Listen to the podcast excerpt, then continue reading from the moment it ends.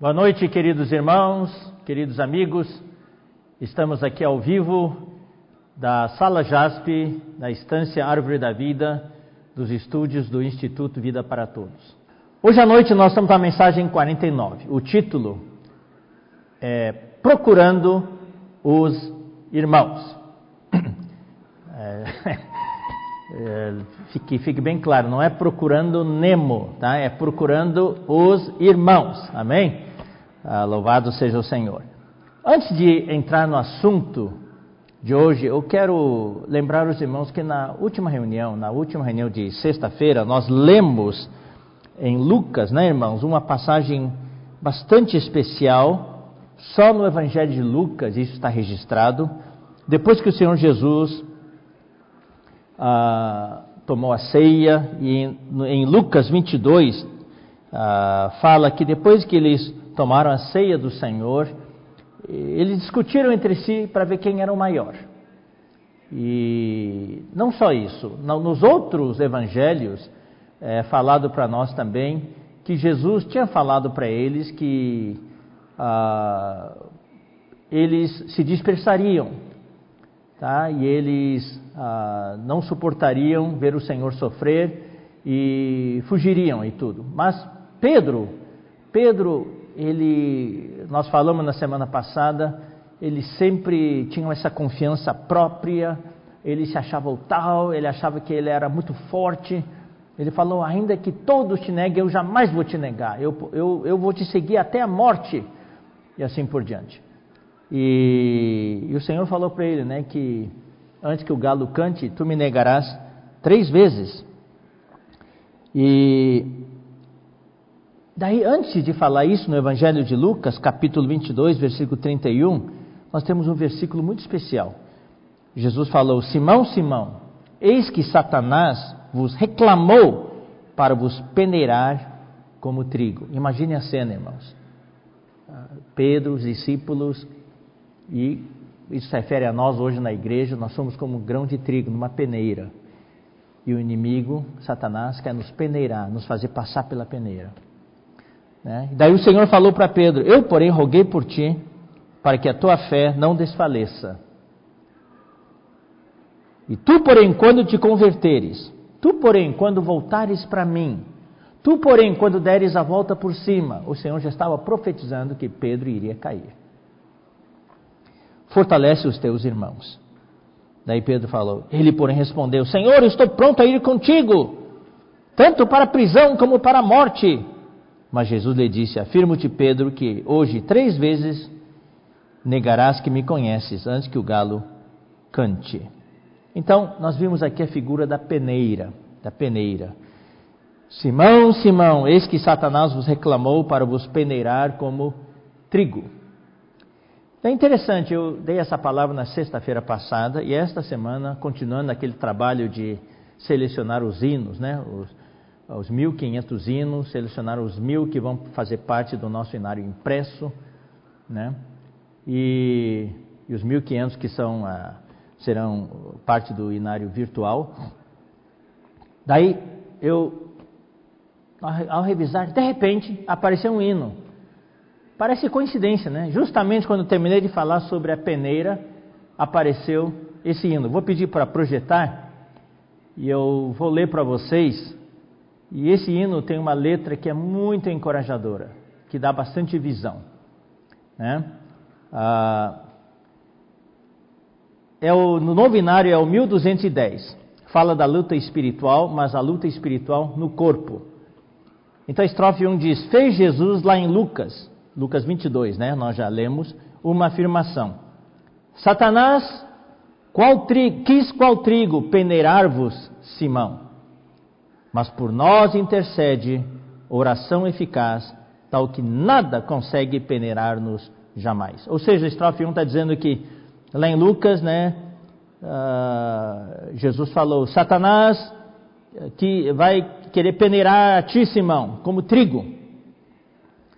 Mas o Senhor intercede por nós. O Senhor faz uma oração eficaz por nós para que nós nunca possamos ser peneirados. Daí o coro fala: mesmo que em nossa vida haja luta sem fim, provas todos os dias, há de ser sempre assim, se a nossa luta não termina. Todos os dias é uma luta. Em qualquer circunstância, Cristo, ao interceder, sempre com abundância, vem nos satisfazer. Quando Cristo intercede por nós, Cristo, nosso sumo sacerdote, intercede por nós, nós somos supridos com muita abundância. Agora vejam só a estrofe 2. Por mais forte que seja o cristão, só por si não suporta a peneira do diabo aqui. Ou seja, por mais forte que um cristão se ache, se ele estiver sozinho, ele não vai passar a prova da peneira. Ele não suporta a peneira do diabo. Mas olha as próximas duas frases. Mesmo que um peneire, dois jamais poderá. Aleluia! Se juntos não nos peneirará. Isso é encorajador demais. Você está dizendo aqui, ó, mesmo que o diabo consegue, consiga peneirar um, mas não consegue peneirar dois. Talvez ele consiga me peneirar sozinho, um grãozinho ali. Mas se eu me unir a outro grão, ao meu irmão que está do meu lado, ele não vai conseguir me peneirar. Aleluia. Juntos, se nós estivermos juntos, ele não nos peneirará. Estrofe 3 agora. Oh, que maravilhoso o que Deus planejou. Transformar-nos, fazer-nos reis com nosso Senhor. Não importa o que possa o diabo causar, a igreja é muito grande para se peneirar. Individualmente, talvez ele consiga nos peneirar, mas quando eu estou na igreja, estou com os irmãos, a igreja é muito grande demais para passar na peneira. Então, irmãos, a nossa salvação é estar na igreja, é estar unido aos irmãos. Ó oh, Senhor Jesus, é ter esse vínculo de vida, é ter essa rede de cuidado, sendo cuidado e cuidando de outros, nos vincular na vida, nos unir na vida. Daí não tem como uma bola de muitos grãos passar pela peneira. Um grãozinho sozinho pode passar, mas dois já é mais difícil. Quando tiver um montão de grãos unidos juntos, não vai passar pela peneira. Por isso, irmãos, eu amo a igreja. A igreja é a minha salvação. Se não fosse pela vida da igreja, hoje não estaria aqui. Eu acho que todo mundo sabe disso, né? Louvado seja o Senhor. Bom, vamos para então a, a, o tema de hoje, procurando os irmãos. Queridos irmãos, esses versículos que nós vamos ler é, estão no, na segunda epístola de Timóteo, capítulo 1, versículos 15, 16, 17 e 18 quatro versículos só. São versículos que normalmente uh, a gente passa por cima. A gente passa por cima, a gente lê um pouquinho, mas eu não creio que nós tenhamos visto esses versículos com muitos detalhes. Hoje nós queremos ver com alguns detalhes. Lembre-se, queridos irmãos, que 1 e 2 Timóteo, o tema é a coluna e a base da verdade. Então, nesses dois livros, nós temos muitos fundamentos sólidos da verdade. Nós temos o conteúdo da fé, nós temos a questão da piedade, nós temos a questão de Deus manifestado na carne. Louvado seja o Senhor. Nós temos as palavras saudáveis, né, os sãos ensinamentos. Ah, tudo isso está em 1 e 2 Timóteo. Nós temos um conteúdo muito forte da palavra, né? fiel é a palavra e digna de toda aceitação. Nós temos um conteúdo muito forte da, de revelação ah, das verdades divinas, do conteúdo da fé, da economia neotestamentária de Deus, da vacina contra os ensinamentos diferentes, contra a, a, a iniquidade, uma vacina muito, muito forte. A imunização pela palavra. Mas também nós vimos aqui, nós vemos aqui em 1 e 2 Timóteo, isso foi falado durante a conferência passada, e também foi, uh, estamos continuando né, essas mensagens. Nós vemos também que 1 e 2 Timóteo, essas duas epístolas falam bastante do procedimento que nós devemos ter na casa de Deus, né, para cuidar bem dos irmãos para cuidar da casa de Deus. A igreja é a casa do Deus vivo. Né? Então nós precisamos cuidar bem dessa casa. E o Senhor coloca uma liderança, o Senhor coloca aqueles que cuidam dessas, uh, dessa casa de Deus. E nós precisamos cumprir com a nossa responsabilidade. Mas também nós vemos aqui em 1 e 2 Timóteo muitos conselhos pessoais, uh, orientações pessoais de Paulo para Timóteo. E daí nós vemos, isso foi falado bastante nas mensagens, desde a conferência até agora, uh, vemos aqui muitas palavras de intimidade entre Paulo e Timóteo, a relação que havia entre eles, não só de apóstolo com um aprendiz, mas também de pai a seu filho, de um uh, mentor que, que ensina alguém a caminhar nos mesmos passos, a seguir as mesmas pegadas. Então vemos aqui um processo de aperfeiçoamento, de encorajamento. Vemos muitas coisas pessoais. Paulo aconselhando a Timóteo, Paulo recomendando a Timóteo até para tomar uh, remédio para o estômago dele e assim por diante. Também nós vemos aqui Paulo abrindo seu coração, mostrando, especialmente em 2 Timóteo, no final do livro, uh, o seu sentimento, e é isso que nós queremos falar mais hoje à noite. Eu espero que nós possamos captar um pouco o sentimento de Paulo no final da vida dele, quando ele escreveu 2 Timóteo, o, o sentimento que ele tinha. Todos o haviam abandonado, o sentimento de solidão, de abandono. E ele repete essa palavra abandonar muitas vezes. E Paulo estava lá sozinho, ah, todos o tinham abandonado. Então aqui, e ele estava naquela prisão, naquela masmorra, naquele calabouço, frio, úmido, sozinho. Ali, ali nós vemos muitos sentimentos. Então é esse sentimento que eu quero passar para vocês. E Timóteo, por outro lado, desde que Paulo deu para ele a missão de permanecer em Éfeso para demonstrar alguns para não ensinarem coisas diferentes das de Paulo, para não ensinar ensinamentos diferentes. Né? A palavra grega para uh, ensinar ensinamento diferente é heterodidaskaleo. Hétero quer dizer diferente, didaskaleo é ensinar. Então, não ensinar coisas diferentes, coisas que Paulo não havia falado, coisas que Paulo não havia passado, coisas que eram diferentes da economia de Deus.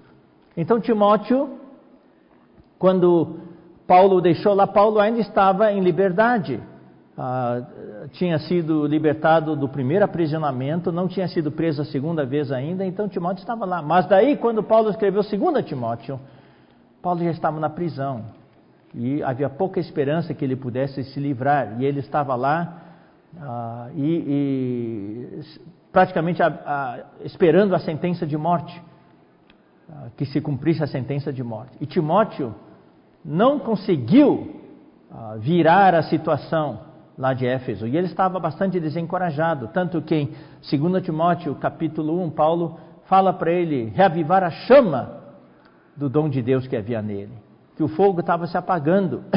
E falou várias vezes para ele: Não se envergonhe de mim.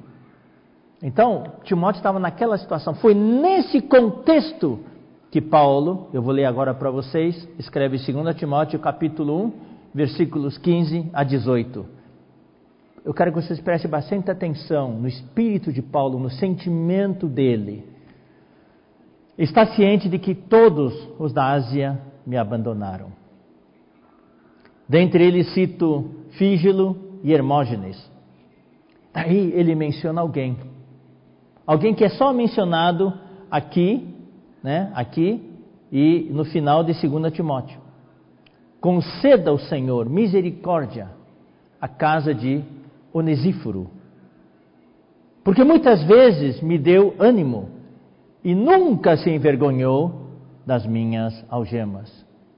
Timóteo, você talvez esteja se envergonhando das minhas algemas, mas eu quero dizer para você que tem alguém chamado Onesíforo.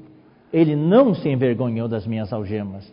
Antes, tendo ele chegado a Roma, me procurou solicitamente, diligentemente, até me encontrar. Não desistiu até me encontrar. O Senhor lhe conceda naquele dia, que dia é esse? Dia maiúsculo está aqui, é o dia do juízo. Achar misericórdia da parte do Senhor. E tu sabes, melhor do que eu, quantos serviços ele me prestou em Éfeso. Então hoje nós vamos falar sobre esse personagem que é tão desconhecido na Bíblia, chamado Onesíforo. Quem foi Onesíforo? O que, que ele fez para Paulo aqui? Como ele uh, animou a Paulo? Como que ele sustentou a Paulo? Encorajou a Paulo? Nós vamos ver um pouco sobre isso. Mas antes de entrar nisso, eu quero falar um pouco de um artigo que eu li sobre Abraham Lincoln, o famoso presidente dos Estados Unidos que foi assassinado em 1865. Em português é Abraão Lincoln. Né? E então, eu vou, eu vou falar para vocês o que eu li a respeito de um fato curioso da vida dele, uh, do que encontraram uh, no bolso dele quando ele foi assassinado.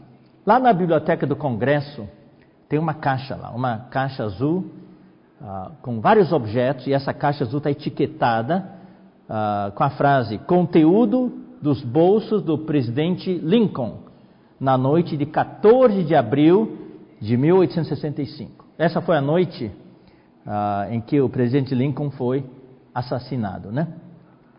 E o que, que essa caixa contém? Então, se você for visitar a livraria, a, perdão, a, a biblioteca do Congresso e essa caixa estiver ali sendo exibida, então você vai ver que entre vários objetos pessoais do ex-presidente norte-americano estavam um lenço, um lenço de linho branco bordado com o nome A. Lincoln, Abraão Lincoln, A. Lincoln. Então, além desse lenço também, entre os vários objetos, eu só, eu só vou mencionar alguns. Também tinha um canivete de bolso, né, com um cabo assim, branco, perolado. Né. Também haviam dois óculos, dois óculos. E um dos óculos estava quebrado e o presidente Lincoln havia consertado esses óculos com um barbante. Então ele amarrou com um barbante ali, né? Interessante. E também havia uma carteira de couro contendo uma nota confederada de 5 dólares, uma, né, uma nota de 5 dólares. E olha só, além desses objetos, além de outros, tinha oito recortes, oito recortes de jornal já desgastados de tanto o Lincoln manusear esses recortes. E são esses recortes, irmãos, que eu, vou, irmãos, que eu quero falar um pouquinho para vocês. E, esses recortes de jornais foram extraídos né, de artigos impressos nos jornais, lá onde o presidente Lincoln morava, né, onde, durante a campanha da reeleição dele para a presidência. Então, portanto, foi um pouquinho antes da morte dele. Ele tinha sido recém-eleito quando ele foi assassinado, né? E todos esses recortes de jornal continham artigos ah, escritos sobre os grandes feitos do, do presidente, do Abraham Lincoln. Ah, e também ah, esses recortes narravam sobre a grande pessoa que aquele homem era. Então eram elogios, né? Elogios. Interessante que ele tinha oito desses recortes no seu bolso. Recortes de artigos que falavam bem dele, que o elogiavam, falando que ele era um grande homem e assim por diante. Agora, tem um artigo em especial que chama a atenção. É um discurso de John Bright. John Bright era um estadista britânico, né, que escreveu o seguinte, que entre outros, entre outras coisas que ele escreveu, ele falou que Lincoln, naquela época, Lincoln era um dos maiores homens de todos os tempos. Então, esse, esse John Bright escreveu nesse, nesse artigo que Lincoln era um dos maiores homens de todos os tempos. Claro, irmãos, para nós hoje, que estamos no século 21, essas palavras de John Bright uh, não são novidade para nós. Nós estamos aqui já vivendo um século e meio, né? Depois do 16º presidente norte-americano. E o mundo hoje reconhece né, que Lincoln foi realmente um grande homem. Todo mundo sabe disso hoje. Mas em 1865, no ano, aquele ano em que o Lincoln foi assassinado, esse, esse conceito, esse juízo ainda não havia sido formado. Nos Estados Unidos, a, a nação estava dividida entre o norte e sul, e Lincoln era alvo de ataques, de críticas, tanto do norte como do sul. Então, ele era atacado. E ele estava tomando decisões no governo dele para tentar restaurar a união. Uh, nós devemos lembrar que Lincoln não leu os livros de história sobre ele que foram escritos e, com, e vieram como avalanche depois que ele morreu. Foi muito foi escrito sobre ele depois que ele morreu. Mas ele, naquele, naqueles dias lá, não, não havia esses livros, então ele não, não sabia, né? E é, é interessante ver que um homem, né? O homem com a capacidade de Lincoln, com a envergadura de Lincoln, ele estava ali sozinho. Imagina essa cena, irmãos. Ele solitário no salão oval da Casa Branca, enfiando a mão no bolso e tirando os recortes de jornal, espalhando esses recortes sobre a mesa e lendo e relendo essas palavras encorajadoras de pessoas que acreditavam que ele é um grande homem. O título desse artigo que eu li era A Solidão de Abraão Lincoln. Ele era um grande homem, mas ele não sabia que seria reconhecido como tal por, pela história. Naquele tempo ele, ele se sentia muito só.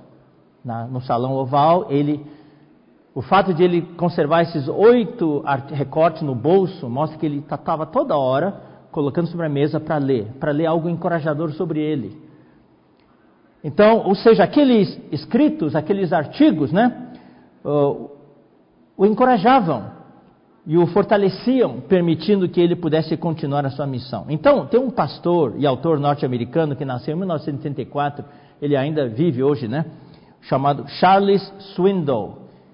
Ele que escreveu esse fato que eu estou narrando para vocês, e ele concluiu dizendo: preste atenção, ele, escreve, ele disse o seguinte: as pessoas, e é esse sentimento que eu quero passar para vocês, queridos irmãos as pessoas, especialmente os líderes, precisam de encorajamento. Ou seja, todo mundo precisa de encorajamento. Mas aqui ele menciona especialmente os líderes. Isso é verdade, irmãos. Muitas vezes, aqueles que são líderes, eles tentam encorajar todo mundo, mas ele mesmo, eles mesmos, não recebem muito encorajamento. Então, esse autor escreveu que as pessoas, especialmente os líderes, precisam de encorajamento. Ah, agora vamos mudar de cena, irmãos. Vamos sair do salão oval da Casa Branca, onde Abraão Lincoln estava. Vamos agora dar um salto para uma masmorra, um calabouço. Sabe o que é uma masmorra? Um calabouço é uma prisão subterrânea. Se crê que Paulo não estava numa prisão normal, a superfície, era uma prisão subterrânea, debaixo da terra, onde era úmido, frio. E então vamos transferir de cena. Não estamos mais na Casa Branca, no Salão Oval, estamos agora numa masmorra em Roma. Está escuro, está frio ali. Vamos imaginar a cena. Tem pequenos, apenas um pequeno raio de luz que penetra por uma pequena fenda que tem no topo e iluminando aquele buraco debaixo da terra que foi transformado em prisão. Lá dentro está quem? Um judeu. Um judeu já bastante idoso, envelhecido, marcado pelo sofrimento. Você sabe quanto Paulo sofreu, né? E ele está lá acorrentado a um guarda. Quem era ele? Paulo de Tarso. Ele esperava ali o dia da sua execução. Eu, eu, eu sinto que nós devemos uh, pensar no seguinte: Paulo não tinha ideia, ele não sabia que a sua vida e seus ensinamentos mudariam radicalmente o curso da história mundial. Hoje nós sabemos que os escritos de Paulo mudaram todo o curso da história mundial. Deram rumo para a igreja, mas naquele tempo, Paulo, naquela, naquela prisão, naquela masmorra, ele não fazia ideia disso. Tudo que ele sabia era o quê? Era que o seu fim estava próximo. E que, olha só, é o são os versículos que nós lemos. E que muitos daqueles, os quais ele tanto amou, cuidou, igrejas inteiras, cooperadores, que ele tanto amou, cuidou e ensinou, e pelos quais ele havia dado até a sua própria vida. esses o haviam abandonado. Ele escreveu: Todos da Ásia me abandonaram. Daí, irmãos, imagine essa cena. De repente, ele ouve um barulho. Ele ouve um barulho. Eu estou descrevendo com bastante detalhe para você imaginar essa cena, tá? Ele ouve um barulho. Um guarda abre a escotilha. Como era uma prisão subterrânea, então tem uma tampa por cima. Então, um guarda abre essa tampa, um tampão, abre essa escotilha. E daí Paulo levanta os olhos. E daí ele vê uma luz entrando muito forte pela escotilha, por esse tampão. E ele olha contra a luz e vê alguém descendo a escada, mas ele não consegue identificar quem que é. Alguém estava descendo, e daí o guarda anuncia: Paulo, visita! Visita? Quem será que é? Ele, ele não sabia quem que é, não conseguia enxergar, mas de repente, irmãos, ele ouve uma voz: Paulo, Paulo! Graças a Deus, eu encontrei você, finalmente encontrei você. Paulo não conseguia ver quem que ele era, mas ele reconheceu a voz. Imagine, eu quero que você imagine essa cena, a alegria de Paulo. Onisíforo, é você, meu amigo. É você, meu bom amigo. É você, meu irmão. Uau! Imagine, os dois se abraçam calorosamente e Paulo estava cheirando mal. Imagina aquela prisão, cheirando mal. E naquela cela lá, úmida, fria. Então Onisíforo chega, abre a sua bolsa e passa para Paulo pão, frutas, queijo e bebida frescos, para Paulo poder se fortalecer. Então eu quero que você imagine essa cena, irmãos. Paulo ali sozinho naquela prisão, de repente aparece alguém com uma voz amiga, alguém que ele conhece, e todos o haviam abandonado, mas Onesíforo foi lá. Daí Onesíforo ficou com Paulo por um longo tempo, e ele voltou muitas vezes, de acordo com o que nós lemos. Voltou muitas outras vezes, trazendo sempre boas notícias né, para Paulo sobre como é que o evangelho estava avançando pelo Império Romano e assim por diante. E cada vez que ele ia visitar Paulo, né, Paulo era revigorado, ele era reanimado, tanto no seu corpo como na sua alma, na sua emoção e assim por diante. Claro, muito mais no espírito, né? Por isso que ele escreveu, eu vou ler de novo os versículos. Está ciente de que todos os da Ásia me abandonaram. Entre eles cito Fígilo e Hermógenes. Daí, três versículos sobre Onesíforo, mostrando a sua gratidão. São versículos muito significativos e cheios de sentimento. Conceda ao Senhor misericórdia à casa de Onesíforo. Nós vamos falar um pouco sobre isso mais tarde, tá? Porque muitas vezes me deu ânimo. Então, olha só, concedo, Senhor, misericórdia à casa de Onesíforo. O Senhor estava, Paulo estava orando ao Senhor para que tivesse misericórdia de Onesíforo e toda a sua casa. Por quê? Porque muitas vezes me deu ânimo. Onesíforo levou ânimo para Paulo, animou a Paulo. Quando ele estava sozinho, naquela solidão, abandonado, e nunca se envergonhou das minhas algemas. Onesíforo não se envergonhou que Paulo estava preso. Antes, tendo ele chegado a Roma, me procurou solicitamente até me encontrar. Ele não desistiu no meio do caminho. Muita gente procura um dia, dois dias, três dias, não achou, ah, não vai dar para encontrar. Mas Onesíforo procurou solicitamente e não desistiu até encontrar Paulo. Nós vamos explicar um pouquinho sobre isso. Não foi fácil encontrar Paulo. O Senhor lhe conceda naquele dia achar misericórdia da parte do Senhor. E tu sabes melhor do que eu quantos serviços me prestou ele em Éfeso. Mesmo quando Paulo estava em Éfeso. Éfeso. Onesíforo, isso foi antes do aprisionamento dele. Onesíforo já servia a Paulo. Prestou muitos serviços a Paulo em, Éfeso.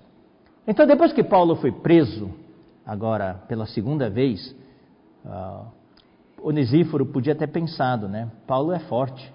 É o que muitas vezes os irmãos em geral pensam. Aquele irmão é, é cooperador, aquele irmão é irmão responsável, aquele irmão é obreiro. Eles são fortes, são irmãos líderes, então eles são fortes.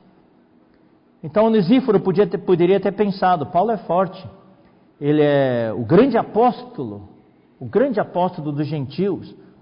Ele já está acostumado com os sofrimentos, né? Está acostumado com os sofrimentos. E esta não é a primeira vez que ele está em prisão. Ele já esteve em prisão naquele primeiro aprisionamento, naquela casa que ele alugou em Roma. Então, e também já esteve em prisão lá em, lá em uh, Filipos. Quem sou eu para tentar ajudar alguém como ele? Alguém tão forte como ele? Eu só sou um irmãozinho. Uh, ele vai, se, vai conseguir se virar sozinho.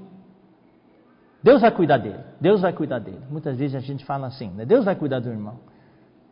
Mas graças a Deus que o Nusíforo não pensou desse jeito, né? É... A realidade, queridos irmãos, é que tanto você como eu, todos nós, precisamos ser animados ou reanimados algumas vezes na nossa vida, ou às vezes, ou muitas vezes. Até mesmo o Senhor Jesus, será que o Senhor Jesus precisava ser encorajado? Será que ele precisava ser encorajado? Pois Jesus Cristo é o Filho de Deus, ele não precisa ser encorajado. Ele é o Todo-Poderoso, ele faz tantos milagres. Mas lembre-se, Jesus veio como Filho do Homem. Nós não estamos pregando aqui o Evangelho do Filho de Deus. O Evangelho, nós falamos, houve uma mensagem só com esse título, é o Evangelho do Filho do Homem. Ele se tornou homem para experimentar o que você e eu experimentamos para vivenciar a nossa dor, vivenciar a nossa solidão, vivenciar o que nós sentimos, para poder nos encorajar a cumprir a nossa missão, que é o Evangelho. Lembre-se, irmãos, tudo que nós estamos falando é para nos animar para pregar o Evangelho. Paulo era o ministro do Evangelho. Louvado seja o Senhor.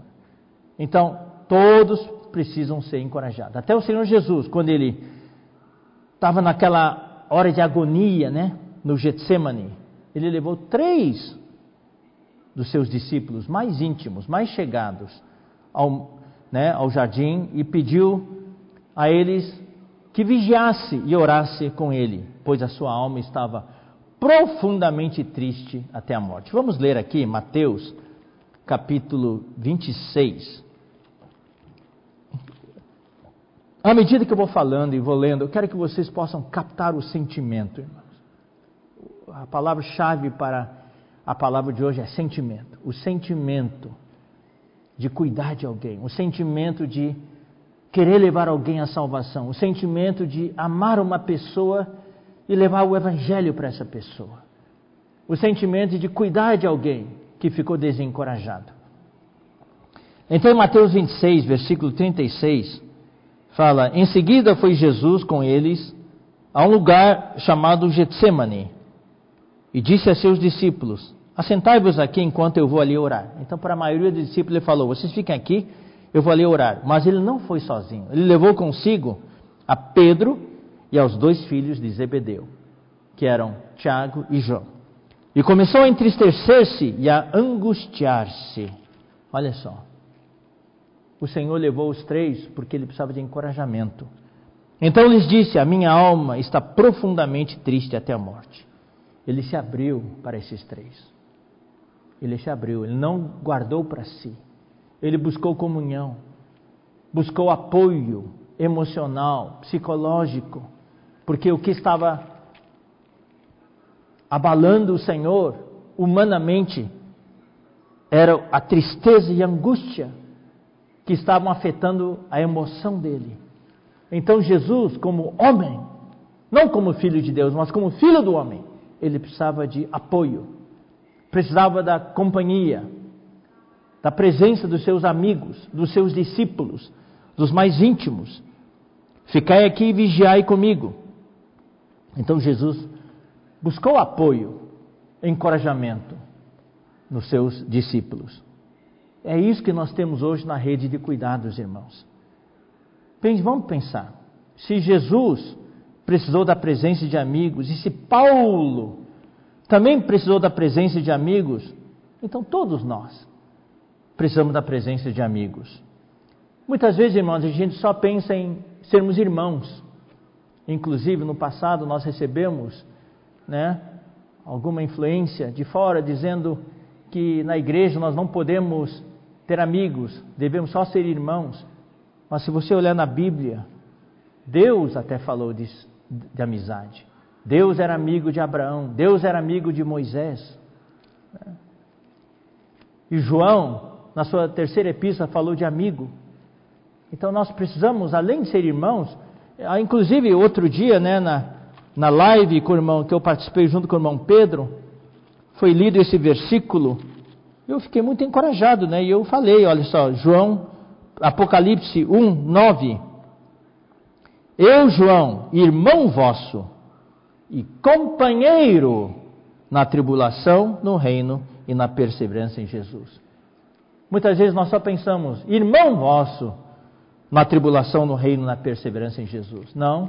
João, na sua idade avançada, ele estava sozinho naquela ilha. Ele falou: irmão vosso e companheiro.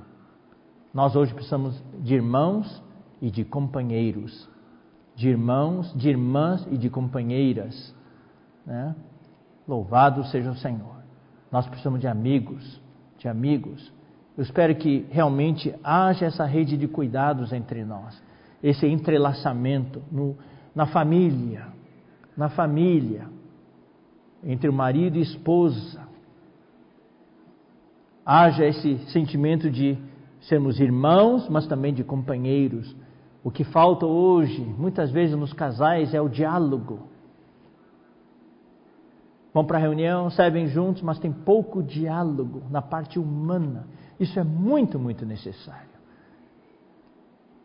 Tendo sido procurado para aconselhamento para muitos casais que têm dificuldades, um dos, uma das grandes dificuldades que há é a falta de diálogo entre marido e esposa, entre esposa e marido, e também com relação aos filhos, adolescentes e jovens.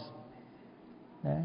Graças ao Senhor, hoje nós temos um grupo grande de adolescentes jovens que estão ativos na igreja, amam pregar o Evangelho. Isso é realmente um presente de Deus para a igreja.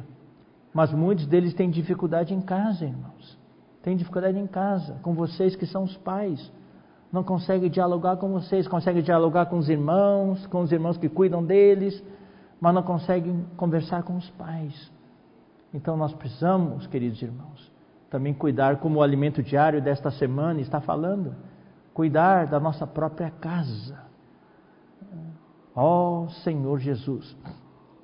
Então, nós precisamos dessa intimidade humana, dessa amizade, desse companheirismo. Isso significa que todos nós, olha só, irmãos, às vezes podemos estar numa masmorra. Nessa pandemia, muitos irmãos se sentem numa masmorra, numa prisão. E muitos jovens também, especialmente adolescentes, estão sendo muito afetados. Eu repito, graças ao Senhor por aqueles que estão fortes, têm conta no Evangelho, podem sair, pregar o Evangelho com todas as medidas de segurança e tudo. Mas tem outros que foram afetados pela pandemia. Então a pandemia, de certa maneira, se tornou um calabouço, uma prisão, uma masmorra para vários irmãos e irmãs de todas as idades. Agora, quando estamos numa masmorra, nós precisamos ser cuidados. Precisamos que os irmãos venham à nossa procura, os irmãos venham nos procurar. Mas também, se nós não estamos numa masmorra, o que devemos fazer? Nós devemos procurar por aqueles que precisam ser reanimados. Irmãos, está certo, nós precisamos de cuidado, mas também Vamos nos levantar para cuidar de outros. Talvez eu precise de cuidado, mas talvez tenha gente que está numa situação pior do que você, pior do que eu. Então eu tenho condições de cuidar deles. Então vamos procurar por aqueles que precisam ser reanimados e ser servidos por nós, ser reanimados por nós nas masmorras desta vida. Hoje em dia tem muitos tipos de masmorras. Pessoas estão em prisão, não é tanto prisão do pecado, talvez. Quem não creu em Jesus está numa prisão na masmorra do pecado. Mas às vezes, irmãos, pode haver irmãos, por isso que nós precisamos da rede de cuidados, que estão numa masmorra emocional, numa masmorra psicológica, daí precisam de cuidado. Como Paulo, Paulo se sentiu abandonado, ele sentiu, sentia solidão ele precisava de encorajamento. O fato de ele ter falado isso, escrevendo sobre Onesíforo, mostra a necessidade que ele tinha. Então Deus está chamando a todos nós, queridos irmãos. Deus está fazendo um chamamento para, de alguma forma, todos nós nos levantarmos para servir os nossos irmãos, servir o nosso próximo como onesíforos. Deus nos chama hoje para sermos onesíforos uns para com os outros. O fato de Paulo mencionar o onesíforo aqui para encorajar Timóteo, dizendo, Timóteo, você está ficando fraco, você, o seu fogo está se apagando. Timóteo, você talvez sinta vergonha para Paulo falar, não te envergonhes das minhas algemas. Mostra que Timóteo estava assim, com certa vergonha das algemas de Paulo. Então Paulo estava dizendo para Timóteo, seja imitador de Onesíforo. Você precisa ser um Onesíforo também. Não se envergonhar das minhas algemas e cuidar de outros também, né? Então, quem foi Onesíforo? Vamos falar um pouquinho sobre Onesíforo. Ele foi um cristão, membro da igreja em Éfeso. Ele era da igreja em Éfeso ele era um exemplo, pelo fato de Paulo mencionar duas vezes nessa, nesses três versículos sobre misericórdia, ele era um exemplo de misericórdia e companheirismo para com o apóstolo Paulo. Paulo fala dele com muita intimidade. Nós não temos muitos detalhes sobre a vida de Onesíforo, quem ele foi e assim por diante. Mas com certeza, esse breve relato é um exemplo para nós de uma conduta piedosa, de uma conduta ah, benevolente para com o apóstolo e é algo que deve ser seguido, imitado por todos nós, por todos os crentes, né? por todos aqueles que amam o Senhor. O nome Onesíforo significa o quê? Significa uh, aquele, é, é, esse nome, nome é grego, é grego, tá? Significa aquele que traz proveito. Então eu preciso de um benefício, preciso de um proveito, aquele que traz esse proveito para mim. Ou podemos também dizer, traduzir como o portador de benefícios. Portador de benefícios. Ou, usando o nosso termo espirituais, o, o, termo que temos no nosso inário, é um vaso de bênção. É um vaso de bênção. Um vaso é um portador. E benefício é bênção. Ou seja, um vaso de bênção. Um portador de benefícios. Então, o Onesíforo é mencionado aqui nesse texto bíblico que nós lemos. 2 Timóteo 1, 16 a 18. E também mencionado em 2 Timóteo 4. Vamos ler agora. 2 Timóteo 4. 2 Timóteo 4, versículo 19. Saúda Prisca e Aquila e a casa de Onesíforo. Então, Onesíforo era da cidade de Éfeso. E eu quero falar um pouquinho sobre Éfeso, tá? É, já foi falado no passado, mas eu vou repetir. Era a capital Éfeso era a capital da província romana da Ásia Menor e era um centro muito forte de idolatria e ocultismo.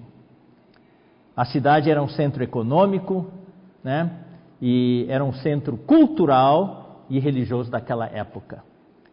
Ah, inclusive, pela história, nós podemos ver que a vida social e econômica da cidade né, girava em torno do culto à deusa Diana, a deusa Diana, que contava com um imponente templo. Lá em Éfeso tem, havia um imponente templo que é considerado uma das sete maravilhas do, do, do mundo antigo. Quem for, for para Éfeso hoje pode ver ali ah, as ruínas né, dessa, dessa, desse templo.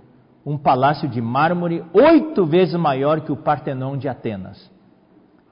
E claro, Paulo esteve em Éfeso por três anos. Paulo esteve lá e o evangelho foi pregado lá pelo apóstolo Paulo. E, e o evangelho cresceu pela pregação de Paulo. E isso resultou em muita oposição por parte dos pagãos de Éfeso. E durante aqueles três anos, Paulo ficou lá três anos, durante aqueles três anos que Paulo passou em Éfeso, Onesíforo lhe prestou muitos serviços. Foi um tempo bastante turbulento no ministério de Paulo e ele travou lutas uh, muito grandes, uh, lutas maiores que as suas próprias forças, e até falou que lutou contra feras. Vamos ler aqui alguns versículos, irmãos, para mostrar, talvez muitas vezes nós não, não havíamos identificado os sofrimentos tremendos que Paulo teve em Éfeso. 2 Coríntios 1,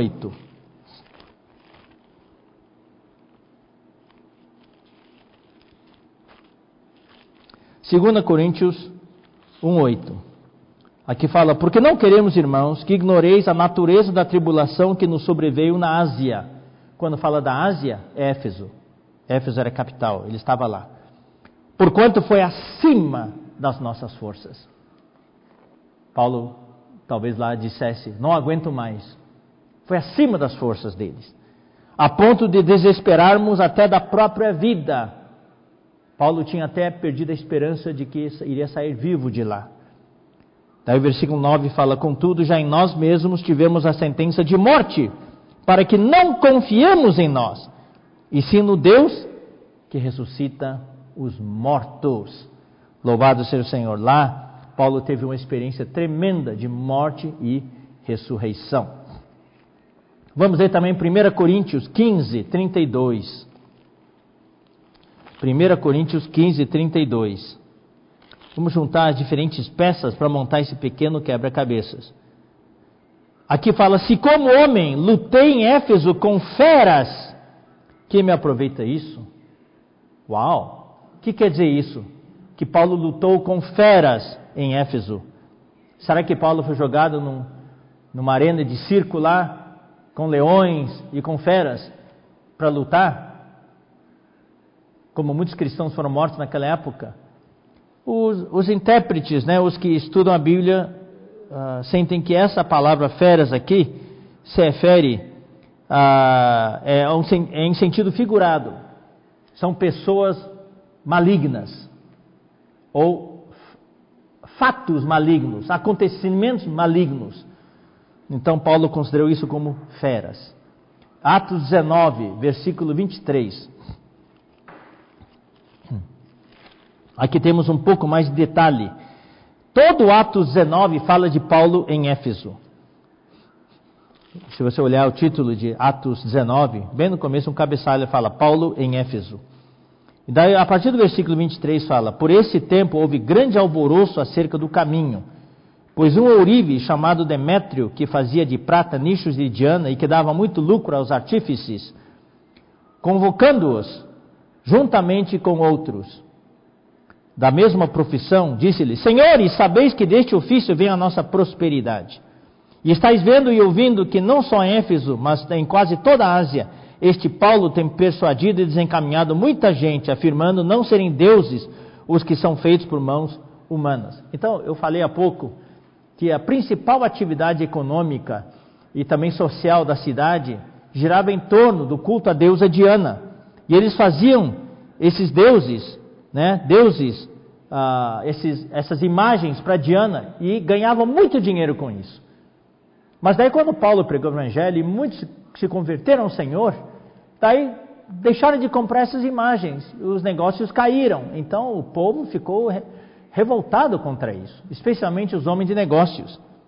Daí versículo 27, olha só. Não somente há o perigo de a nossa profissão cair em descrédito, como também o do próprio templo da grande deusa Diana ser estimado em nada e ser mesmo, e ser mesmo destruída a majestade daquela que em toda a Ásia e o mundo adoram. Ouvindo isto, ouvindo isto, se encheram de furor e clamavam: Grande a Diana dos Efésios! Foi a cidade tomada de confusão e todos a uma arremeteram para o teatro, arrebatando os macedônios Gaio e Aristarco, companheiros de Paulo. Querendo este apresentar-se ao povo, não lhe permitiram os discípulos. Também as iarcas, que eram amigos de Paulo, mandaram rogar-lhe que não se arriscasse indo ao teatro. Uns, pois, gritavam de uma forma, outros de outra, porque a assembleia caíra em confusão. E na sua maior parte nem sabiam por que motivo estavam reunidos. Então isso aqui mostra o contexto lá de Éfeso naquela época. Então foi durante esse período conturbado do ministério de Paulo, né, que ele contou com a dedicada ajuda, com a preciosa ajuda de Onesíforo. E então, quando escreveu, Paulo escreveu esse, esses três versículos, Paulo reconheceu o quanto Onesíforo o ajudou em Éfeso. Então eu vou ler de novo esse versículo, uh, versículo 18 de, de 2 Timóteo 1. O Senhor lhe conceda naquele dia achar misericórdia da parte do Senhor, e tu sabes melhor do que eu quantos serviços Onesíforo me prestou em Éfeso. Bom, Paulo menciona no versículo 16: conceda o Senhor misericórdia à casa de Onesíforo. E no final, no capítulo 4, versículo 19, nós também lemos ali, Paulo fala: saudai a casa de Onesíforo. Então, Paulo não mencionou Onesíforo diretamente, mas mencionou a casa de Onesíforo. E quando falou de Onesíforo diretamente, foi no versículo 18, mas o Senhor falou, assim, Paulo falou assim: o Senhor lhe conceda naquele dia, o dia do juízo. Então, por causa desses versículos, da maneira como Paulo falou da casa de Onesíforo e maneira como Paulo se referiu a Onesíforo, uh, então alguns uh, creem que uh, Onesíforo tinha morrido, tá? Então, mas antes de continuar nesse assunto, uh, o fato de Paulo mencionar a casa de Onesíforo indica que toda a sua família se converteu a Cristo. Então, mas Paulo, ah, além de falar da casa de Onesíforo, Paulo falou com detalhes, com detalhes sobre como ele foi ajudado em Éfeso por Onesíforo e também como ele ah, supriu o apóstolo Paulo durante o seu aprisionamento em Roma. Então, o companheirismo de Onesíforo com Paulo foi muito além daquele que Onesíforo demonstrou para Paulo lá em Éfeso, porque ele uh, foi além de Éfeso, porque quando Paulo estava na prisão em Roma, Onesíforo foi lá e prestou serviços a Paulo. Uh, pelos versículos que nós lemos, nós vemos aqui a menção de misericórdia. A marca de Onesíforo foi a misericórdia. Vamos falar um pouquinho de história aqui. Né? O apóstolo Paulo, depois do incêndio em Roma, e quando é que foi esse incêndio? Esse incêndio foi entre os dias, a história está ah, registrado na história. Esse incêndio em Roma que houve foi entre os dias 17 a 24 de julho do ano 64 depois de Cristo. E então, depois que houve esse incêndio, o, o apóstolo Paulo começa a ser procurado como malfeitor. Uh, isso porque o imperador Nero né, atribuiu esse incêndio criminoso aos cristãos. Uh, então Paulo era o líder principal do cristianismo, né? Daí ele foi preso por causa disso e preso e lançado naquela masmorra, naquele calabouço imundo, frio. E você sabe a história nos comprova, né, que muitas pessoas que eram lançadas nessas masmorras saíam de lá ou leprosos ou direto para o martírio. E foi no interior desse, dessa prisão, ah, nada saudável, dessa prisão terrível, é que Paulo escreveu a sua última carta ao seu filho Timóteo. Então, isso aqui mostra, irmãos, o contexto, né? E daí Nessa carta ele faz referência ao Onesíforo e a gratidão que Paulo sentia por ele. E então esse Onesíforo, nós vimos, encorajou a Paulo muitas vezes, lhe deu ânimo quando Paulo estava preso, e quando ele soube que Paulo foi preso pela segunda vez, ele saiu de Éfeso e foi para a capital do Império Romano, foi para Roma para procurar o apóstolo e procurou diligentemente. É como o versículo fala, até encontrá-lo.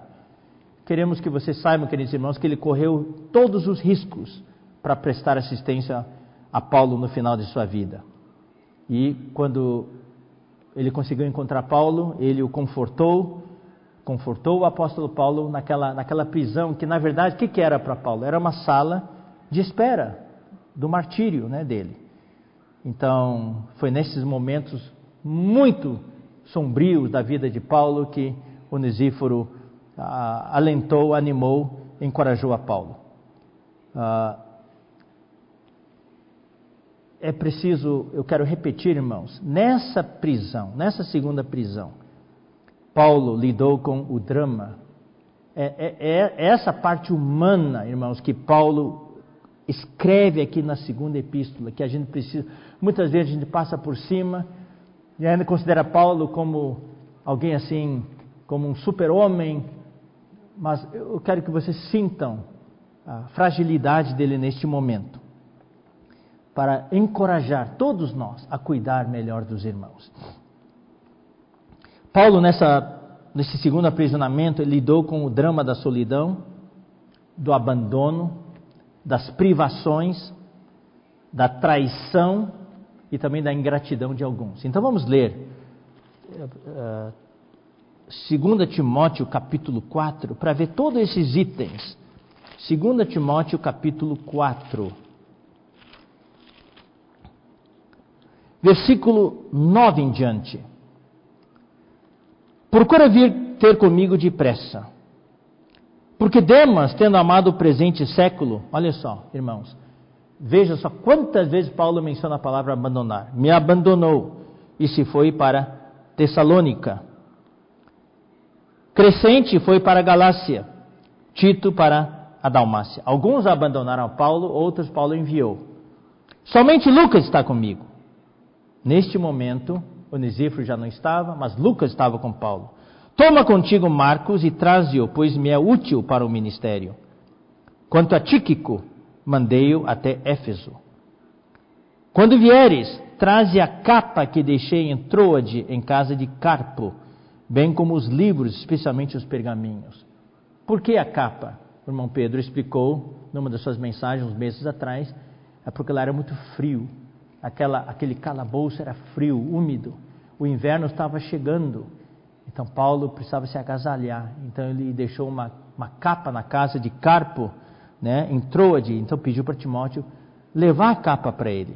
Ele também estava naquela prisão, ele queria ler, preencher o seu tempo. Isso mostra a importância dos livros. Alexandre o Latoeiro causou-me muitos males. Ó oh, Senhor Jesus, o sofrimento que Paulo tinha. O Senhor lhe dará a paga segundo as suas obras. Tu guarda-te também dele, porque resistiu fortemente às nossas palavras. E agora veja só, queridos irmãos, versículo 16. O sentimento de solidão de Paulo. Na minha primeira defesa, ninguém foi a meu favor. Antes, todos me abandonaram. Ninguém foi lá defender Paulo. Ninguém foi falar uma palavra a favor de Paulo ele se defendeu sozinho. Todos tinham abandonado a Paulo. Ele encarou aquele tribunal sozinho. Não havia nenhum irmão com ele. Ninguém estava lá com ele.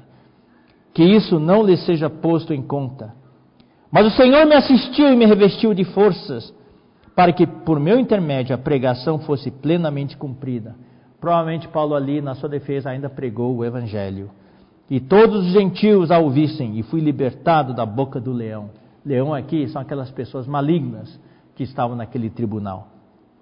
O Senhor me livrará também de toda obra maligna. Então, leão pode ser pessoas malignas, também obra maligna, fatos malignos, e me levará salvo para seu reino celestial. A ele glória pelo século dos séculos. Amém. Então todos tinham abandonado a Paulo, mas Onesíforo não desistiu de Paulo, mesmo sabendo que Paulo estava sendo acusado de malfeitor. Capítulo 2, versículo 9. Vamos ler aqui pelo qual estou sofrendo até algemas como malfeitor. Paulo estava sendo julgado, estava sendo preso e sentenciado como um criminoso, que ele não era. Por causa disso, todos da Ásia abandonaram o velho apóstolo. Mas quando todos da Ásia recuaram, abandonando a Paulo, Onesíforo não recuou. Ele estendeu os braços para socorrer o apóstolo. É esse espírito, irmãos, que a gente precisa ter para com os irmãos. O título, Procurando os Irmãos. Paulo estava necessitado, ele precisava de apoio, precisava de suprimento, precisava de encorajamento. Onesíforo foi procurá-lo, até achá-lo. Quantos irmãos hoje precisam de encorajamento? Irmãos que deixaram a vida da igreja. Graças ao Senhor, hoje, através da comportagem dinâmica, através da rede de cuidados, tem um bom número de irmãos que tinham parado de reunir e que estão voltando. Irmão, nós precisamos ir atrás desses irmãos. Nós precisamos ir atrás dos irmãos que estão hoje vivendo a vida da igreja, mas estão enfraquecidos. Nós precisamos ir atrás daqueles irmãos que se reuniram conosco no passado e deixaram de se reunir, não estão mais conosco, e por vergonha ou por medo, eles não estão voltando mas nós precisamos ir atrás deles. Estão em um calabouço qualquer, estão numa masmorra qualquer. Nós precisamos procurá-los até encontrá-los, para dar-lhes ânimo, para trazê-los de volta para o seio da igreja. E nós precisamos, através do Posso Orar por Você, através do Evangelho, também em busca daqueles que estão nas masmorras do pecado, os incrédulos que não têm o Senhor, precisamos procurar por essas ovelhas perdidas. Sabem, queridos irmãos, quando falamos de ovelhas, essas ovelhas, por um lado, são os incrédulos, por outro lado, são os irmãos. Então, ovelhas aqui englobam todos. Quando Jesus veio falar, veio, veio para buscar as ovelhas perdidas, ele veio buscar aqueles judeus que eram da religião judaica, mas não tinham a Cristo. Então eram pecadores, precisavam ser salvos. Mas também as ovelhas, como o Senhor falou para Pedro, no final de João: apacenta as, os meus cordeiros, pastoreia as minhas ovelhas, e apacenta minhas ovelhas. Ovelhas também são os irmãos. Então Onisíforo foi até Roma e procurou Paulo, por Paulo insistentemente até encontrá-lo. Nós não sabemos ah, com exatidão se Onesíforo, por que, que Onesíforo foi para Roma? Se ele foi para Roma espontaneamente só para procurar Paulo, ou porque ele foi chamado para ir até a capital do império, ou se ele viajou lá para tratar de assuntos pessoais, negócios pessoais. Uh, então a gente não consegue saber ao certo qual a razão da sua ida para Roma, mas de qualquer maneira, ele, quando ele foi lá, ele procurou Paulo. Uh, o local da prisão de Roma não era conhecido dos crentes em Roma. É um buraco, um buraco em qualquer lugar. Ninguém sabia onde estava Paulo. Imagina você ir para São Paulo procurar um irmão e São Paulo com tanta gente e não saber onde é que está. Paulo não estava numa prisão oficial, estava metido num buraco, num, numa masmorra qualquer, debaixo da terra. Ninguém sabia onde ele estava.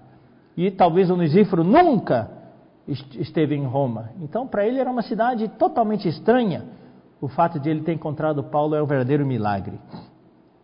E ele animou, encorajou a Paulo.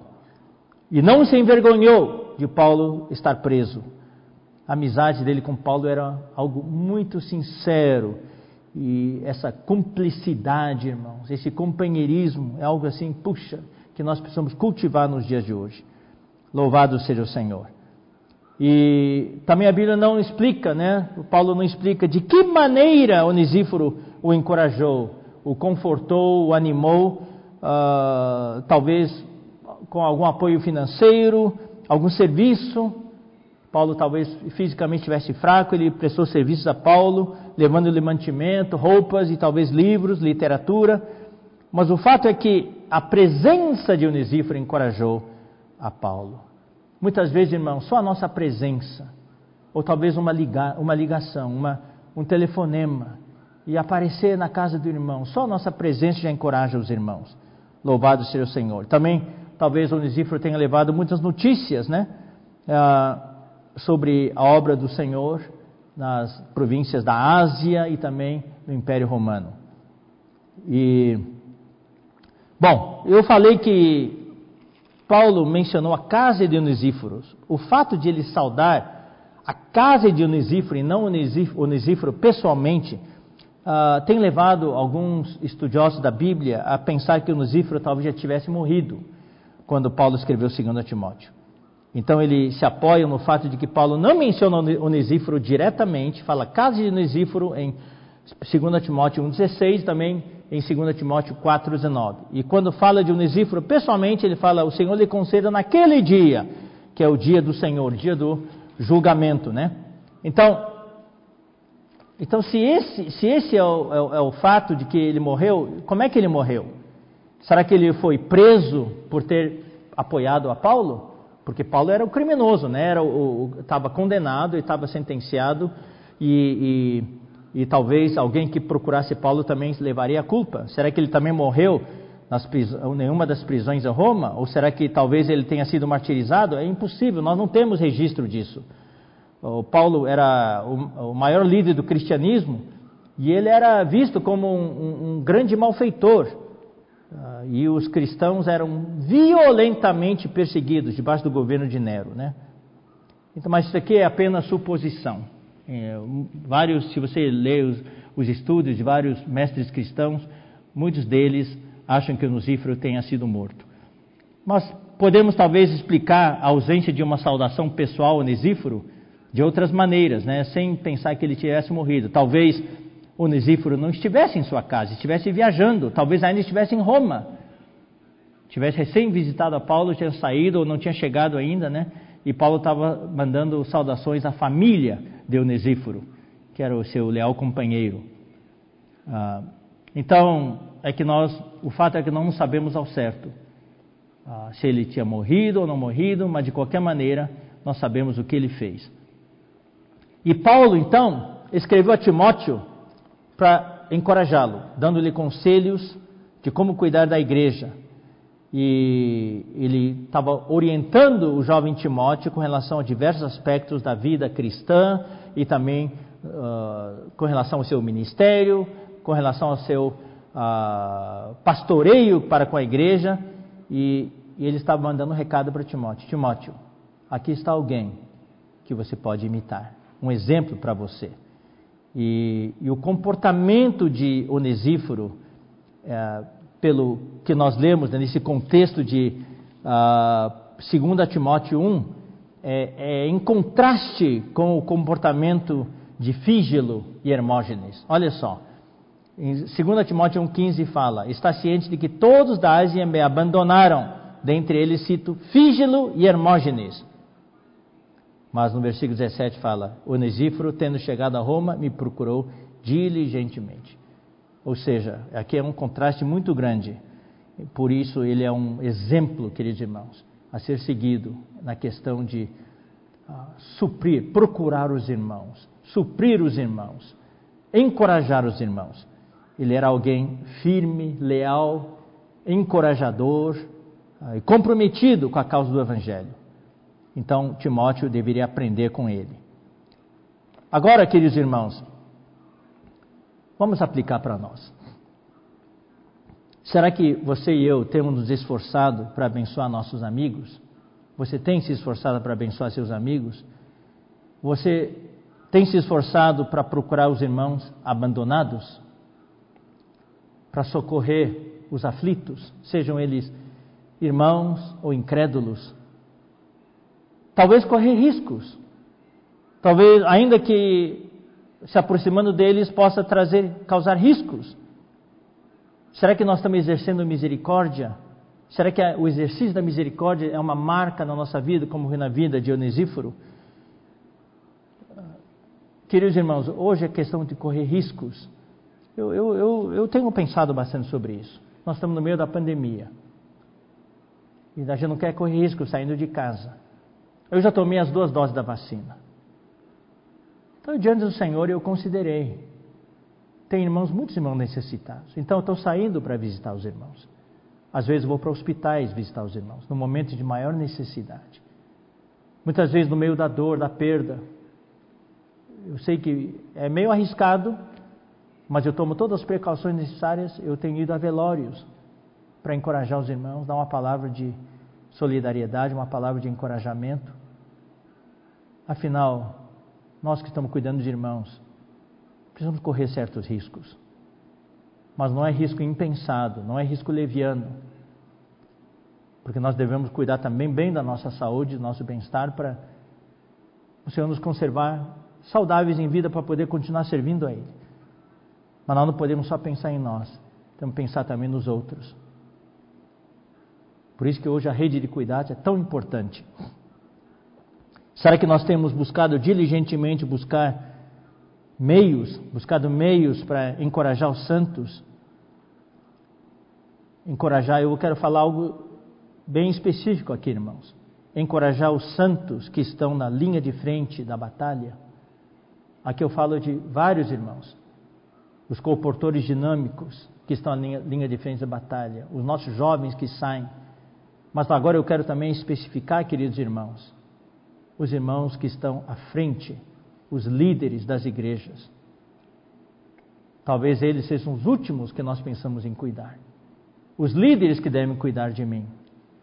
Mas eu quero dizer, queridos irmãos, talvez nós devemos também pensar em cuidar melhor dos nossos líderes, para que eles tenham forças e encorajamento para poder cuidar dos outros. Lembre-se daquela história de Abraão Lincoln. Lembre-se da história de Paulo. Muitas vezes nós sabemos de história de pastores, de igrejas evangélicas, que depois de algum tempo, né, que sofrem esgotamento, psicológico, emocional, porque só dão, dão, dão, e são criticados, criticados, criticados, não recebem suprimento, não recebem conforto, e não há ninguém que é de ferro, daí eles desmoronam, daí tem que se afastar do ministério por um, um ano, um ano e meio para se restaurar. Queridos irmãos, eu quero também rogar a todos, lembrem-se dos seus líderes, lembrem-se daqueles que são seus guias, como fala em Hebreus. Orem por eles, cuidem deles também, pastoreiem eles. Muitas vezes nós criticamos, cobramos, ficamos insatisfeitos com a liderança dos irmãos, mas devemos lembrar que eles também são humanos. Orem pelos seus líderes, orem pelos irmãos que estão à frente, para poder cuidar melhor da igreja. Ó oh, Senhor Jesus. Então Timóteo precisava ser encorajado nesse sentido. Então, três vezes aqui, nesse texto que nós lemos, Paulo fala para Timóteo não se envergonhar, não temer, não ter medo de ser um portador de benefícios, não se vergonha do apóstolo. Todos abandonaram Paulo por vergonha, por um lado, talvez, mas também por segurança, talvez. Eu não vou me associar com alguém que foi chamado de criminoso, de um malfeitor. Se eu me associar a ele, eu também vou ser preso. Talvez Timóteo tenha se envergonhado, se enfraquecido por causa disso, mas Onesíforo não. Ele correu risco. Então vamos ler 2 Timóteo 1,8. Não te envergonhes, portanto, do testemunho de nosso Senhor, nem do Senhor encarcerado que sou eu. Pelo contrário, participa comigo dos sofrimentos a favor do Evangelho segundo o poder de Deus. 2 Timóteo 1,12 E por isso estou sofrendo estas coisas, todavia não me envergonho, porque sei em quem tenho crido, e estou certo de que Ele é poderoso para guardar o meu depósito até aquele dia. Versículo 16: Conceda o Senhor misericórdia à casa de Onesíforo, porque muitas vezes me deu ânimo e nunca se envergonhou nas minhas algemas. Então, aqui, três vezes Paulo fala de não se envergonhar. Então, queridos irmãos, o onesíforo, um portador de benefícios, um vaso de bênção, é aquele que procura pelas pessoas necessitadas. Aqui eu vou repetir, queridos irmãos. Não sabemos se Onesíforo foi para Roma por causa de outros assuntos e aproveitou a viagem para procurar Paulo, ou se ele estava lá em apenas uh, uma missão que ele assumiu diante de Deus para encontrar o apóstolo. Mas mesmo que ele estivesse tratando de outros negócios, mas ele, quando chegou na capital, a sua principal razão foi visitar o, o irmão e amigo Paulo, o apóstolo. Ele estava arriscando a sua vida, porque ele estava se identificando com Paulo, ao fazer perguntas: Você sabe de Paulo? Paulo? E quem soubesse que Paulo era um criminoso, um malfeitor, iria associá-lo a Paulo. Os judeus tinham prendido Paulo, perdão, os judeus né, haviam conseguido que o apóstolo Paulo fosse preso, porque os judeus o acusavam. E ele era um homem politicamente perigoso. A acusação dele era que ele estava sendo, né, você sabe que ele foi mandado para Roma por causa da acusação dos judeus. Então ele estava sendo acusado de incitar revolta contra o imperador romano, né? E pense um pouquinho na situação atual. Vamos aplicar, remeter a situação daquela época para hoje, né? Visitá-lo na prisão seria como visitar um suspeito de terrorismo numa prisão de segurança máxima nos Estados Unidos. Imagine alguém lá querer visitar um terrorista. É, Paulo era considerado um terrorista, entre aspas, daquela época. A pessoa se tornaria suspeita, né? E fácil, alvo, alvo fácil para prisão. Então, e naquela época todo mundo que estava em Roma queria ir embora, queria sair de lá, mas Onesíforo foi na contramão. E também Nero, o que estava fazendo? Isso também foi falado pelo irmão Pedro, né, para nós. É, detalhes horríveis. O Nero estava untando os cristãos com óleo, né, e queimando-os como tochas humanas, queimando os vivos como tochas humanas para a iluminação pública. Outros estavam sendo jogados às feras no circo romano para satisfazer o desejo do público por sangue, né? E, apesar de tudo isso, apesar de todo esse contexto desfavorável, Onesíforo uh, arriscou, se arriscou e entrou naquela situação perigosa e procurou Paulo até encontrá-lo. Por quê? Porque ele sabia que o apóstolo Paulo, que era seu amigo e líder espiritual, estava em grande necessidade. Um que é onesíforo, e o Senhor está chamando todos nós para sermos onesíforos hoje. Todos talvez queiramos ser Paulo, que tal começar sendo onesíforo? Procurando os irmãos, cuidando dos irmãos, pregando o Evangelho, sendo um portador de benefícios, sendo um vaso de bênçãos. Um que é vaso de bênção não abandona nem ignora quem está em necessidade. Segundo Timóteo 1,15 fala, está ciente de que todos da Ásia me abandonaram, dentre eles Fígilo e Hermógenes, mas Onesíforo não abandonou a Paulo. Na minha primeira defesa, ninguém foi a meu favor, antes todos me abandonaram. Que isto não lhes seja posto em conta. E um que é Onesíforo, um vaso de bênçãos, um que é portador de benefícios, quando encontra a pessoa que ele procura, vai lá para servir essa pessoa. Aqui vemos o contraste, já falei desse contraste entre Fígilo e Hermógenes né? e Onesíforo. Paulo fala sobre Fígilo e Hermógenes e Paulo fala sobre Onesíforo. E Paulo fala no versículo 16 e 17, eu vou repetir: Conceda o Senhor misericórdia à casa de Onesíforo, porque muitas vezes me deu ânimo e nunca se envergonhou das minhas algemas.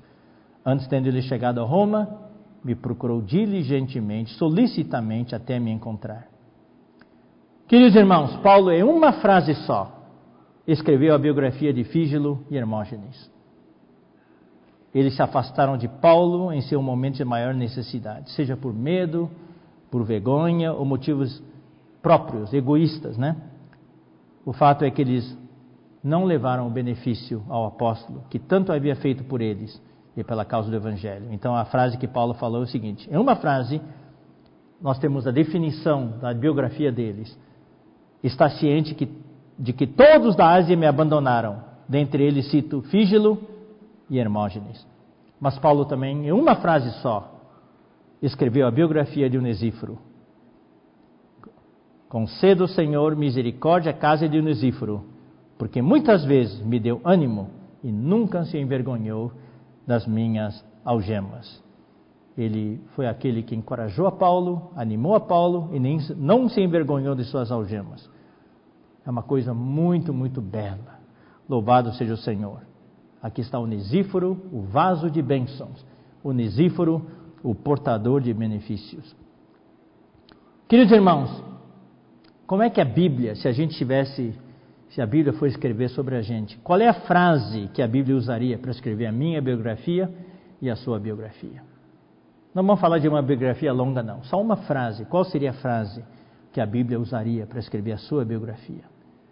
Será que você e eu procuramos os necessitados para levar para eles os benefícios do Evangelho? É. Será que nós somos um vaso de bênçãos? Você é um vaso de bênção? Você é um portador de benefícios? Você, nós podemos abençoar as pessoas com posso orar por você? Nós podemos visitar as pessoas, visitar os irmãos. Se não podemos visitar fisicamente, podemos até pelo menos ligar. Eu estou praticando isso hoje. Alguns eu posso visitar, os que não posso visitar, eu ligo. Não para tratar de assuntos, não para tratar da obra, só para saber como é que o irmão está. E isso encoraja muito os irmãos. Para terminar, queridos irmãos, eu quero ler, falar um pouquinho sobre a misericórdia. Em 2 Timóteo 1,16, Paulo fala: Conceda o Senhor misericórdia à casa de Onesíforo. E no versículo 18, esse versículo é tremendo, mostra algo com relação à vinda do Senhor, com o tribunal de Cristo. Aqui nós vemos uma porta que o Senhor pode abrir, uma porta de misericórdia o Senhor lhe conceda naquele dia, que dia? O dia do juízo, o dia do tribunal, achar misericórdia da parte do Senhor.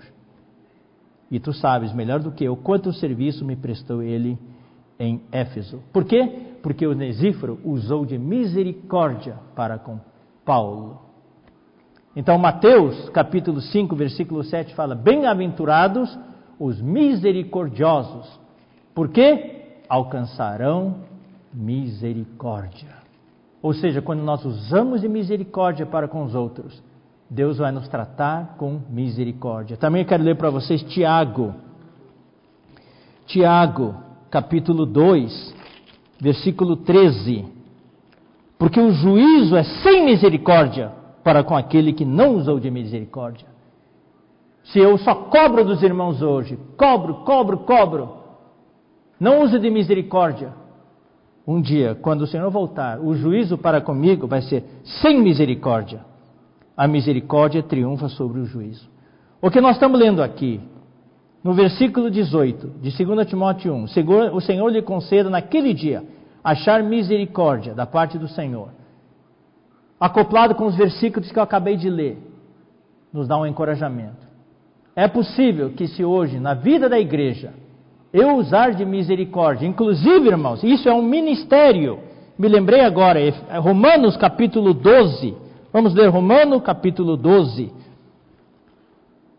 Versículo 4 em diante, aqui fala dos vários ministérios no corpo de Cristo. Porque assim como num só corpo temos muitos membros, mas nem todos os membros têm a mesma função, assim também nós, com quanto muitos, somos um só corpo e membros uns dos outros. Ou seja, nós estamos no corpo de Cristo. Nós, tanto na questão do Evangelho, na rede de cuidados, etc, etc, cada um tem que encontrar o seu nicho, encontrar a sua função.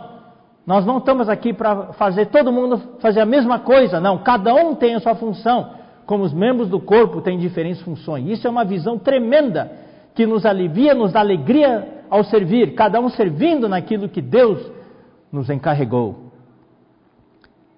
Aí, versículo 6: Tendo, porém, diferentes dons, segundo a graça que nos foi dada. Olha só. Se profecia, seja segundo a proporção da fé. Se ministério, dediquemo-nos ao ministério. Cada um naquilo que Deus deu.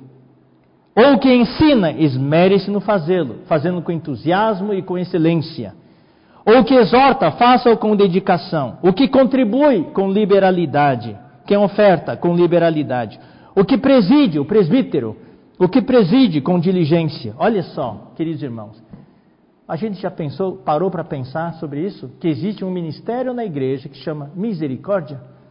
Quem exerce misericórdia, com alegria. Este era o ministério de Onisíforo. Então o Senhor Paulo falou: o Senhor lhe conceda naquele dia achar misericórdia da parte do Senhor. Bem-aventurados misericordiosos, porque alcançarão misericórdia. Ou seja, queridos irmãos, se hoje eu não, cobro, eu não sou aquele que só cobra dos irmãos, exigindo, exigindo, cobrando, como aquele que o Senhor perdoou uma dívida grande, daí tinha um devedor dele, um valor pequeno, e ele cobrou, cobrou e o meteu na prisão. O Senhor teve muita misericórdia de nós.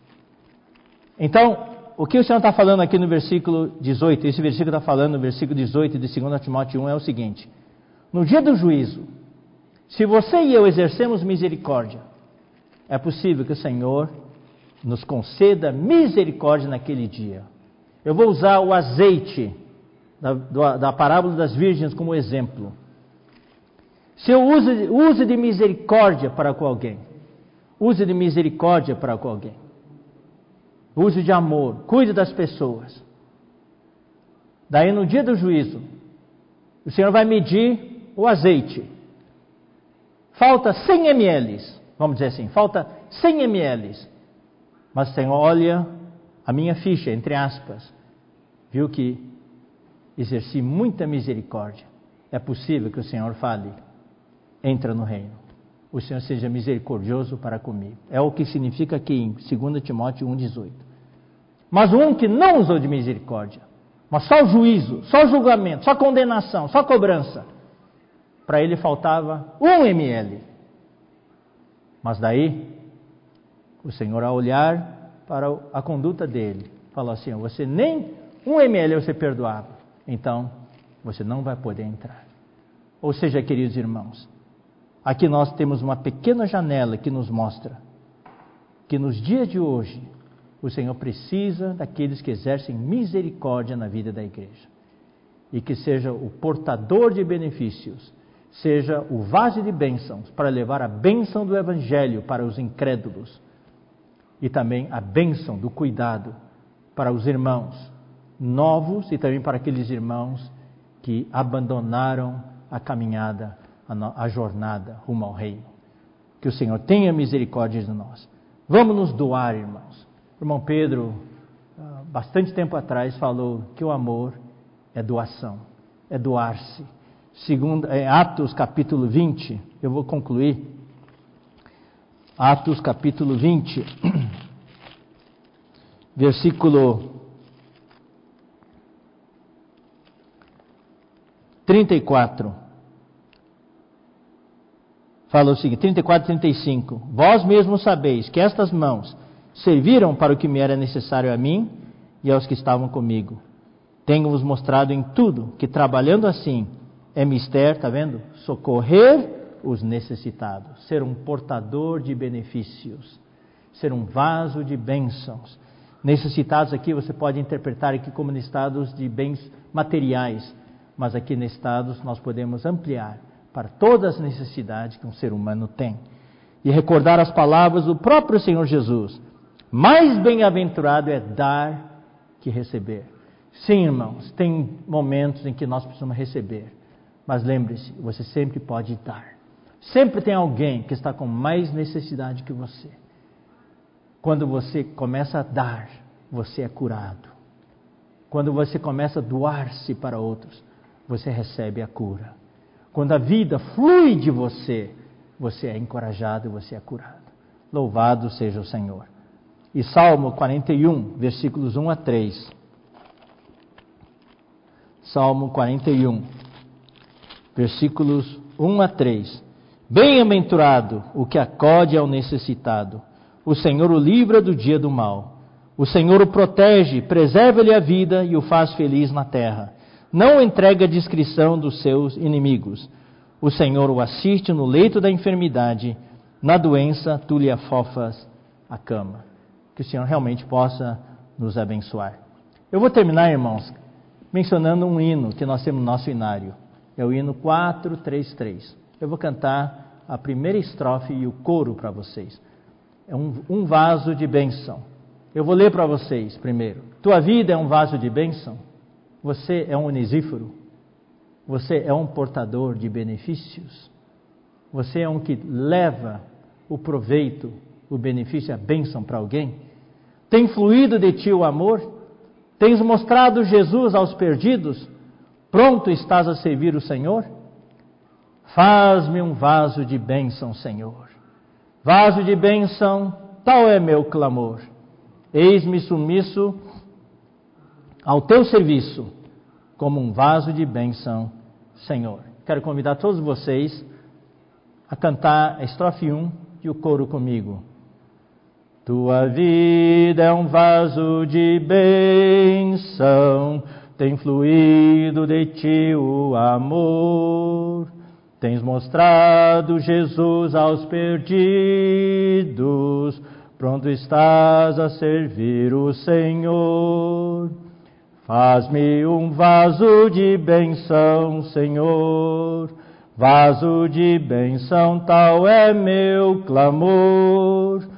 Eis-me sumiço ao teu serviço, como um vaso de benção Senhor. Que o Senhor faça de você e de mim um onesíforo, que sejamos um vaso de bênçãos, que sejamos um portador de benefícios. É são versículos curtos, mas que estão inseridos aqui no contexto de 1 e 2 Timóteo, que fala da coluna e base da verdade. Aqui é algo bastante íntimo, algo do amor de Deus para conosco e do amor que deve fluir de nós para pregar o Evangelho às pessoas e também para cuidar das pessoas novas que o Senhor ganhou e também para cuidar daquelas ovelhas que se enfraqueceram e deixaram o rebanho que o Senhor quer trazê-los de volta. E para terminar, eu vou ler de novo os quatro versículos. Está ciente de que todos os da Ásia me abandonaram, dentre eles cito Fígilo e Hermógenes. Conceda ao Senhor misericórdia à casa de Onesíforo. Que esse Onesíforo seja você e eu, porque muitas vezes me deu ânimo e nunca se envergonhou das minhas algemas. Antes, tendo ele chegado a Roma, me procurou solicitamente até me encontrar. O Senhor lhe conceda naquele dia achar misericórdia da parte do Senhor. Aleluia! E tu sabes melhor do que eu quanto serviço me prestou ele em Éfeso. O Senhor abençoe cada um de vocês. Jesus Cristo é o Senhor. Até a próxima oportunidade.